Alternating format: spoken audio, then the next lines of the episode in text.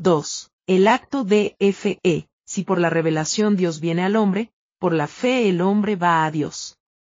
La fe es la respuesta humana a la revelación divina, y el inicio del camino de la salvación. Sin la fe es imposible agradar a Dios. Hebreos 11, 6. En el cielo veremos a Dios tal como es, un Juan 3, 2, pero aquí abajo divisamos sus misterios como en un espejo. Confusamente, 1 Corintios 13, 12.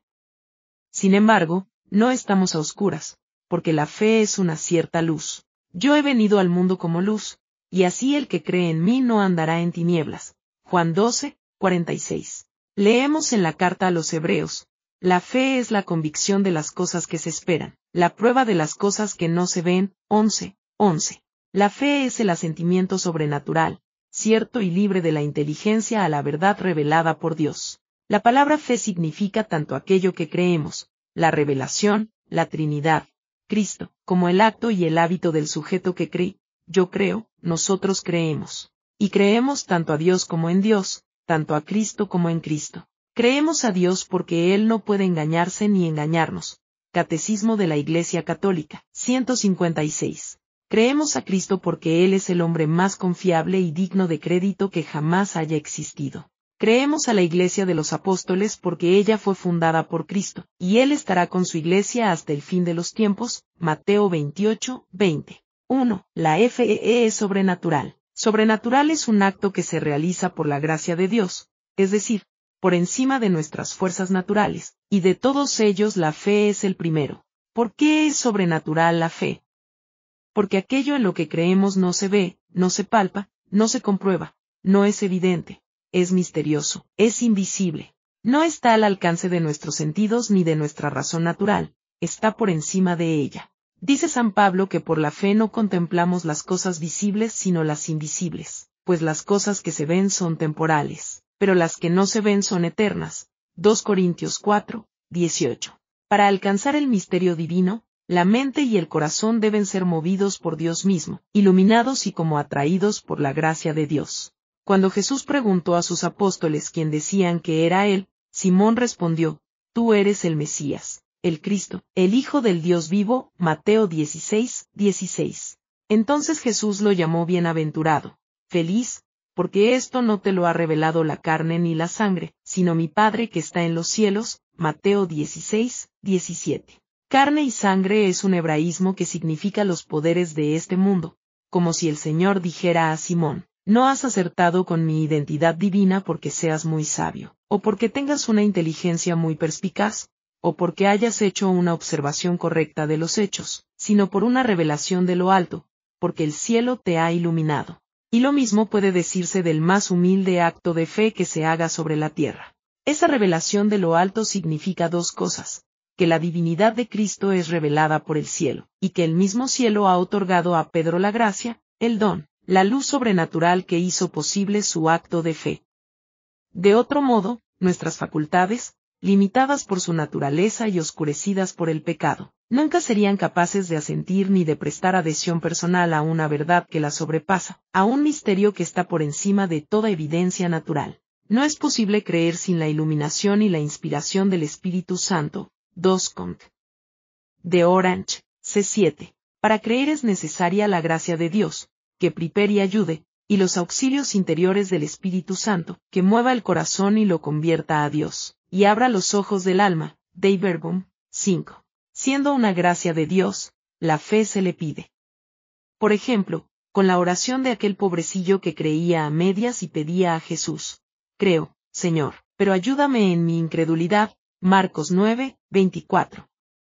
Incluso con menos base que ese hombre, el incrédulo a secas siempre podría pedir a Dios, como se ha hecho a veces en el punto de partida de una conversión, en estos términos, yo no sé si existes, Dios, pero si existes y si eres quien dicen que eres, ayúdame a creer. Cuando se carece de fe, pero no se está lejos de ella, la primera necesidad es, en forma absoluta, pedirla humildemente, porque hasta esa petición hipotética que decíamos, si existes, puede ser bastante a la gracia de Dios para iluminar al incrédulo vacilante. Casos se han visto. Y si ya se tiene una fe consolidada, se pide crecer en ella, pues al no tener límite, y estar sujeta a un aumento indefinido, se pide más fe, siempre más, se pide crecer en ella, cosa que todos necesitamos siempre. Así los apóstoles piden a Jesús, aumentanos la fe, Lucas 17, 5. Al mismo tiempo, la fe se agradece, se da gracias a Dios porque hemos recibido luz de su parte, ya que, sin tener mérito alguno, Él nos ha permitido asomarnos al abismo insondable de su ser y vislumbrar sus prodigios y milagros en el cielo y en la tierra. Daniel 8, 28. Las maravillas que ha hecho en la naturaleza y en la historia. Quien ha recibido la gracia de la fe católica desde la infancia, o casi, no puede sino admirarse al leer el proceso de conversión, tantas veces heroico, de quienes lo pusieron por escrito, Newman, Chesterton, Benson, Knox, Edith Sitwell, Baugh, Grene, Dawson, Bloy, Maritime, Peguch, Van der Meer, Claudel, Frossard, Gertrude von Lefort, Papini, Tatiana Goricheva, Rostovsov, Sigrid Onset, Merton, Lovell, Edith Stein, Scott Hahn, Solly. Cuánto sacrificio, cuánta renuncia y desprendimiento para alcanzar lo que a otros les fue dado temprana y suavemente en la vida. Pero tan de Dios, tan sobrenatural es un camino como el otro. Y en ambos casos, por mucho que difieran, el don de la fe no es nunca recibido en el alma como una cosa, como algo ya hecho que dispensara al hombre del ejercicio de su inteligencia y voluntad, sino como algo por hacerse a partir de ese don. Es el hombre con todas sus facultades el que debe corresponder a esa gracia divina. Él debe emplear a fondo su conocer y su querer, si no fuera así, el creer no sería un acto humano pleno. La gracia de Dios pide al hombre el pleno homenaje de la inteligencia y de la voluntad a Dios revelador. Dei Verbum 5. 2. La FEE es razonable y cierta. Es la totalidad de la persona humana la que se compromete en la fe. Dice San Pablo, con el corazón se cree, Romanos 10, 10, en el sentido bíblico de ese término, que designa el centro del hombre, donde se entrelazan todas sus dimensiones, el cuerpo y el espíritu, la inteligencia, la voluntad y la afectividad. Papa Francisco, Enc. Lumen Fidei, 26. Pero hablando en sentido formal, es por el intelecto que el hombre asiente a la verdad revelada, y es por la voluntad que el hombre decide hacerlo. Santo Tomás lo expresa en una forma sintética. Creer es un acto de la inteligencia que asiente a la verdad divina por imperio de la voluntad movida por Dios, mediante la gracia. Suma Teol, 2.2.2.9. Es importante subrayar el carácter intelectivo o inteligente de la fe, para distinguirla claramente de un mero y vago sentimiento religioso, con el que a menudo se la ha confundido, a veces de manera expresa desde ciertas filosofías del temprano siglo XIX, Schleiermacher, y a veces de manera difusa. En el clima, incluso actual, de cierta cultura bastante sentimental, sentimentalista, que ha influido en algunos ambientes católicos. El acto de creer tiene en grado variable un componente afectivo o emocional, que incluso cuando es intenso, a veces puede faltar casi del todo, es de suyo inesencial. C.S. Luis nos cuenta que, una vez convertido, se consideró el más reacio y frío de todos los cristianos, porque en su conversión no tuvieron parte el sentimiento o la emoción, simplemente se rindió a la verdad de Cristo. San Juan Pablo II nos previene que la fe, extraída del ámbito de la razón, se presta a confundirse con el sentimiento, en el ámbito de la afectividad, o con el mito, en el ámbito de la fantasía. FR 48. Uno y otro le darían una connotación irracional, sumamente impropia pues también la fantasía puede estar presente en el acto y en las expresiones de la fe, y de hecho lo ha estado siempre, desde el libro del Génesis en adelante, porque el creer es cosa de la persona entera.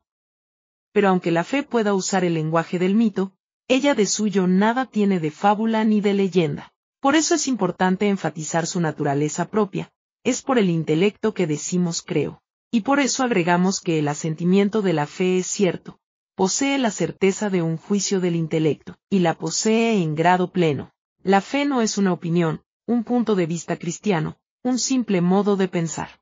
La suya es una certeza o seguridad tal, que por su origen y por su objeto divino puede llamarse absoluta, aunque por la imperfección del sujeto humano pueda tener un grado variable. El grado en que la fe compromete a la persona entera, por ejemplo, en el martirio, proviene de una certidumbre que, en cierto sentido, supera a cualquier otra especie de convicción humana. ¿Quién daría su vida por una idea científica o filosófica? En la antigüedad abundó el culto al sol, pero ya en el siglo II observaba San Justino que nadie parecía dispuesto a morir por su fe en el sol. Recordemos, en cambio, a esas legiones de hombres y mujeres, de ancianos y jóvenes de los primeros siglos cristianos, que por dar el indispensable testimonio de Jesús marchaban con alegría a las cruces, al fuego, a las fieras. Eso sin olvidar que también hay mártires en todas las épocas, incluyendo la nuestra. Su número es tan incontable, que cuesta elegir algunos de ellos para ilustrar lo que venimos, diciendo, pensemos en Santo Tomás Moro, que fuera canciller del Reino de Inglaterra, escritor y humanista famoso, padre de una hermosa familia. Cuando fue obligado a prestar el juramento de sumisión a Enrique VIII como cabeza de la Iglesia de Inglaterra, no dudó en negarse y afrontar una larga prisión en la Torre de Londres, y luego el morir decapitado a causa de su fe. En tiempos más recientes, pensemos en San Maximiliano Kolbe, sacerdote polaco que, encerrado en un campo de concentración nazi, ante la inminente ejecución de otro prisionero que dejaba mujer e hijos, se adelantó a solicitar un canje y morir el a cambio de la vida de ese padre de familia, lo que efectivamente ocurrió, y si no son muchos los creyentes que, por la debilidad humana, serían capaces de llegar a tal extremo. Bastan esos tantos y tantas para ilustrar el grado de certeza al que tiende la fe en Cristo, por su fuerza y naturaleza intrínseca. La paradoja de la fe consiste en que, moviéndose en la penumbra de este mundo, al mismo tiempo puede ser calificada de clarividente, ve más lejos y con más certeza intelectual que cualquier otro conocimiento. Estamos hablando de la fe en sí misma, y por parte del sujeto, en su grado pleno. Pero, como todo hábito humano, la fe admite intensidades variables, y puede sufrir crecimiento o disminución. De allí la posibilidad de las dudas de fe. Ellas pueden darse justamente porque la fe es sobrenatural, su objeto es invisible y no evidente, misterioso y oscuro, frente a la sólida presencia del mundo sensible y de sus evidencias. Por otra parte, el ser humano es siempre frágil, su inteligencia está oscurecida por el pecado e inserta en las vicisitudes morales y psicológicas de la vida. Entre ellas no deben descartarse esos estados que llamamos sequedad sensitiva, aridez o desierto espiritual, cuando la fe carece de todo apoyo afectivo, lo que de por sí no tiene importancia, en virtud de lo dicho sobre lo secundario del sentimiento. Pero la aridez puede producir, sin embargo, una sensación parecida a la duda. A menudo se trata de una prueba que Dios envía o permite a sus seguidores, para purificarles la fe de sus adherencias sensitivas y así robustecerla, para dejar cada vez más claro que Dios no es lo mismo que nuestro sentimiento de Dios. Baste pensar en el cercano caso de Santa Teresa de Calcuta, que desde el comienzo de su entrega a Dios hasta su muerte fue privada de todo sentimiento religioso. Pero en ese estado de aridez también puede intervenir, en el otro extremo, un factor del todo diferente, la falta personal, el descuido de los deberes religiosos, la falta de oración. Y entonces no se trata de una prueba de Dios, sino de una deficiencia de la vida de piedad, que debe ser subsanada con más aplicación y esfuerzo y en la duda u oscurecimiento de la fe puede tener parte, todavía, un factor más grave, el pecado personal, la conducta moral impropia, el estado habitual de pecado, que suele producir un efecto más profundo de disminución de la fe, o incluso su pérdida. Viene al caso aquí esa sentencia según la cual se cree como se vive, y se vive como se cree. Una vida moralmente recta procede de la fe, y a su vez la aumenta, mientras que una conducta pecaminosa no puede sino oscurecerla. A veces quien está dejando de creer ha dejado antes de conducirse moralmente según la fe se lo exigía. Pero ahondaremos en esta figura cuando hablemos de la libertad del acto de fe. Existe también la duda de fe involuntaria, esa vacilación del momento ante la perplejidad que produce el misterio mismo de fe, o quizá ante una objeción que no se sabe cómo responder en el instante. Es el caso de recordar, para tranquilidad del creyente, la sentencia del Car. Newman, Diez mil dificultades no hacen una sola duda. Catecismo de la Iglesia Católica, 157. No es lo mismo un pensamiento contrario a la fe que una duda consentida. En todo caso, nada de lo anterior obsta para considerar la fe como una verdadera luz, según aquello de San Pablo, pues el mismo Dios que dijo, del seno de las tinieblas brille la luz, es el que hizo brillar la luz en nuestros corazones para que irradien el conocimiento de la gloria de Dios que está en el rostro de Cristo. 2 Corintios 4, 6. Muchos conversos a la fe católica lo atestiguan en forma privilegiada, quizá tras años de agnosticismo, y una vez que han cruzado el umbral del misterio de la fe, emergen a la luz confesando, ahora, ahora que creo, por fin entiendo el enigma de la existencia humana, el corazón del hombre, el sentido del dolor y aún del mal, los acontecimientos de la historia. En esa dirección convergen, con distintos matices, sus declaraciones. Entre tantas posibles del último siglo, elegiremos esta del novelista inglés Evelyn Bow. La conversión es como salir, a través de una chimenea, de un mundo de espejos donde todo es una caricatura absurda, para entrar en el auténtico mundo creado por Dios. Es entonces cuando empieza el delicioso proceso de explorarlo sin límites. Pues la fe es un auténtico saber, que ilumina nuestra comprensión del mundo y de la vida. Se la fe es libre. Debemos a Pascal esta metáfora. Dios ha puesto las verdades de la fe a la justa distancia de nuestra razón para que creer en ella sea a la vez un acto razonable y un acto libre. Si la verdad revelada estuviera más cerca de nuestro alcance intelectual, aceptarla sería un acto menos libre y menos meritorio, si estuviera demasiado lejos. Para aceptarla haría falta más credulidad que adhesión inteligente a ella. Como acto verdaderamente humano, la fe goza de verdadera libertad. No siendo evidente su objeto, nuestra inteligencia no podría sentir a él sino movida por la voluntad libre, que a su vez recibe la suave moción del Espíritu Santo. Dice Tomás de Aquino, el acto de creer depende de la voluntad de quien cree, pero es necesario que la gracia de Dios prepare la voluntad para que sea elevada a las cosas que están por encima, de su naturaleza. Suma Teológica 2.2, AD 3. Aclaremos el sentido de esta libertad.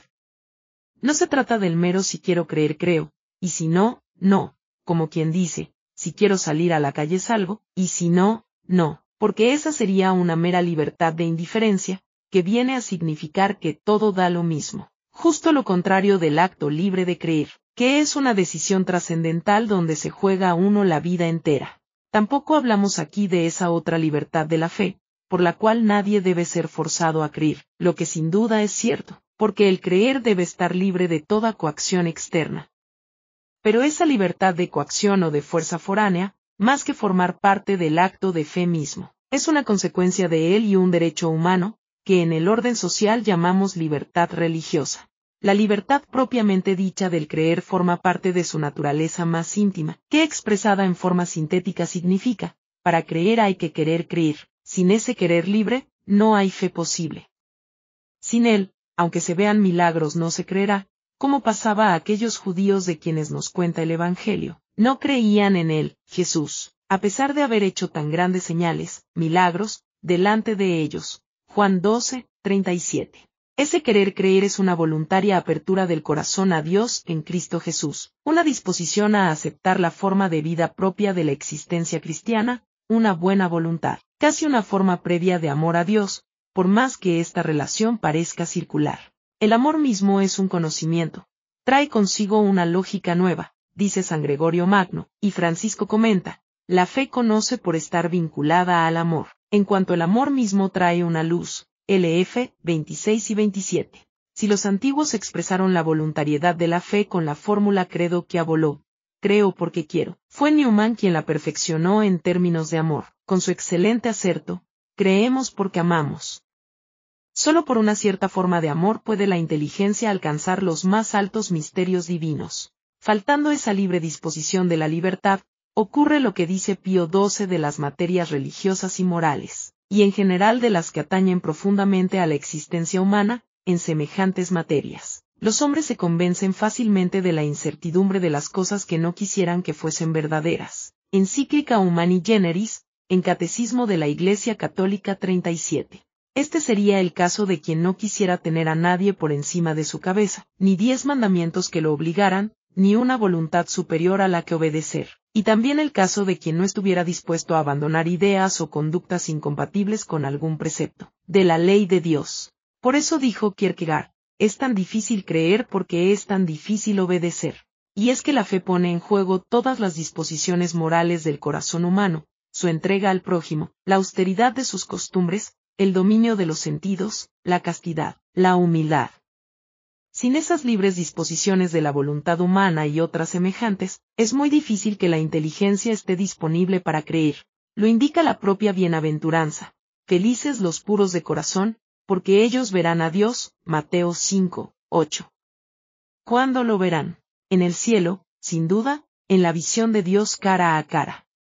Pero ya en la tierra la percepción de las realidades divinas se abrirá a las almas limpias. Pureza de corazón es la entrega al prójimo, es el desprendimiento de los bienes materiales, es la castidad de cuerpo y alma, es la humildad, sobre todo la humildad intelectual. Son esas grandes virtudes, o al menos el propósito inicial de practicarlas, las que afinan las antenas del espíritu para detectar al infinito. Por contraste, el egoísmo, la codicia, las pasiones carnales y la soberbia oscurecen los ojos del alma para divisar a Cristo. La figura del Señor se hace borrosa cuando el alma está dominada por esos otros señoríos. Es dentro del seguimiento de Jesús donde y cuando se abren los ojos del discípulo que exclama, Eres tú. Ahora sé que eres el Salvador. Con esto no se niega la dimensión radicalmente intelectiva del acto de fe, solo se subraya su condición volitiva o libre, pues la fe está inscrita en la vida en la totalidad de la existencia, en su centro mismo. En el orden pastoral, cuando alguien acude a un sacerdote, o a algún amigo de fe probada, para contarle que tiene dudas de fe, o que tuvo fe pero cree haberla perdido, pocas veces se le podrá ayudar, por lo menos al comienzo, con una mera exposición doctrinal o con la recomendación de alguna lectura teológica, aunque esos recursos formen parte del proceso ulterior de ayuda. Al menos en el mundo culturalmente católico, la primera ayuda se dirigirá a orientar a la persona, en la medida de lo posible, hacia un buen examen de conciencia sobre la vida que está llevando. ¿Está desprendido del dinero o es muy apegado a los bienes materiales? ¿Es austero o se entrega al consumismo? ¿Lleva una vida limpia en materia de castidad o arrastra hábitos de impureza, en la forma que sea? ¿Es egoísta o generoso en sus relaciones con la familia y el prójimo? ¿Es pacífico o peleador? ¿Tiene disposiciones humildes, o la soberbia lo lleva a ser juez de lo divino y lo humano. Sería ingenuo considerar estos factores de la voluntad como ajenos a la fe o la incredulidad, porque es en algún punto sensible de esas disposiciones morales, o en varios a la vez, donde suele estar el primer obstáculo en el camino de la fe, y son ellos los que se debe corregir, o comenzar a hacerlo, para aclarar la comprensión intelectual de la doctrina cristiana y a medida que la persona lo hace y pide luz del Espíritu Santo, por obra de la gracia y de la pureza de corazón empezará a ver lo que antes no veía, o veía borroso. Y es en esa medida que las explicaciones o lecturas doctrinales tendrán su efecto sanador sobre la inteligencia. Poseemos numerosos testimonios de incrédulos intelectuales y célebres que,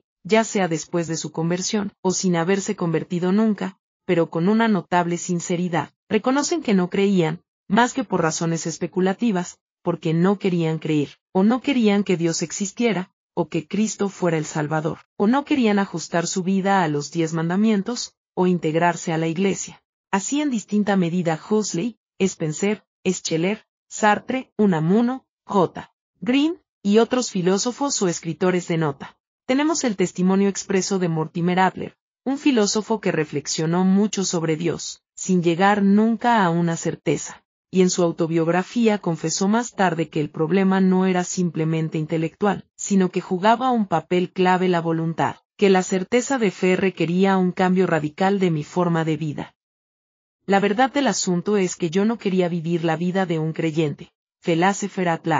Más cerca de nosotros, recordemos los pasos previos de la conversión de San Agustín, cuando al borde ya de rendirse a Cristo, Sentía que las pasiones a las que debía renunciar lo tironeaban como de la ropa para detenerlo, y le susurraban al oído, con que nos dejas, ¿eh? Es cierto que ya nunca más, te será permitido hacer esto y lo otro. Representándole placeres prohibidos para el cristiano, Confesiones 8, 11.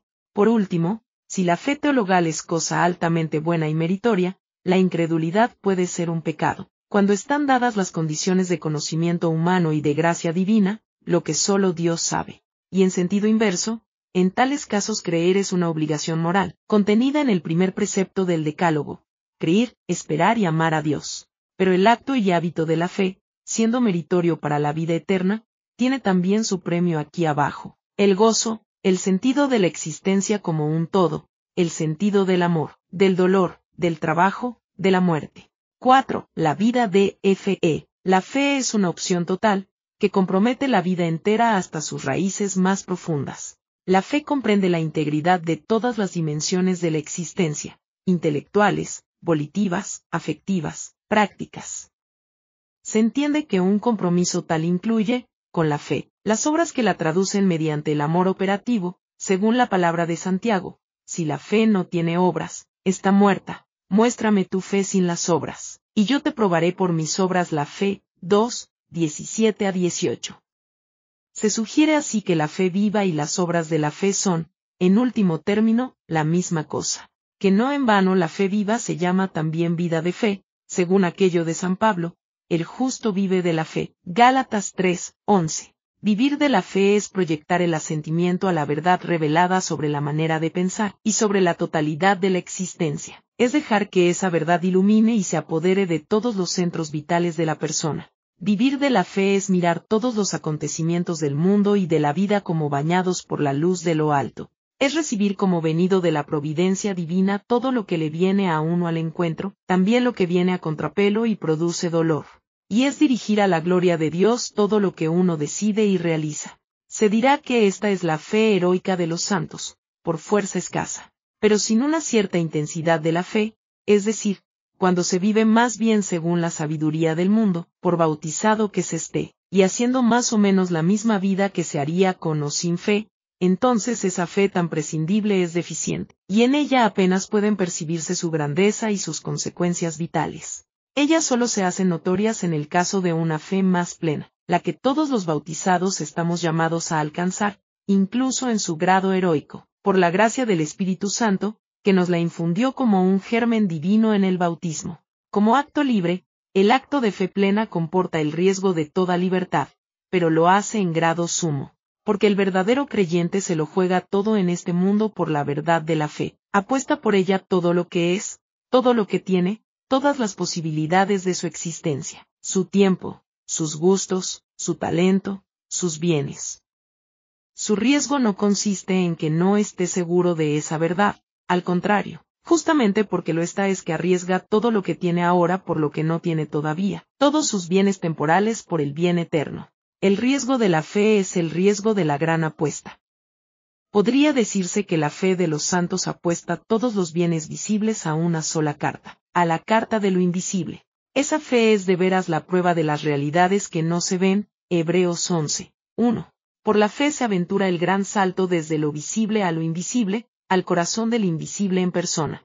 Por eso se ha dicho que la vida y la conducta del fiel cristiano parecen a ratos las de un loco o un insensato a los ojos del incrédulo. Esa insensatez, la del riesgo y la apuesta, abarca la entera vida cristiana, pero se hace especialmente notoria allí donde las conductas son de mayor riesgo, o cuando son más grandes los bienes de los que alguien se priva por el solo motivo de la fe. Así, por ejemplo, cuando un matrimonio decide traer al mundo un hijo más, todavía otro más, en circunstancias inciertas, lo que en su entorno mundano hace pensar o decir, que insensatos.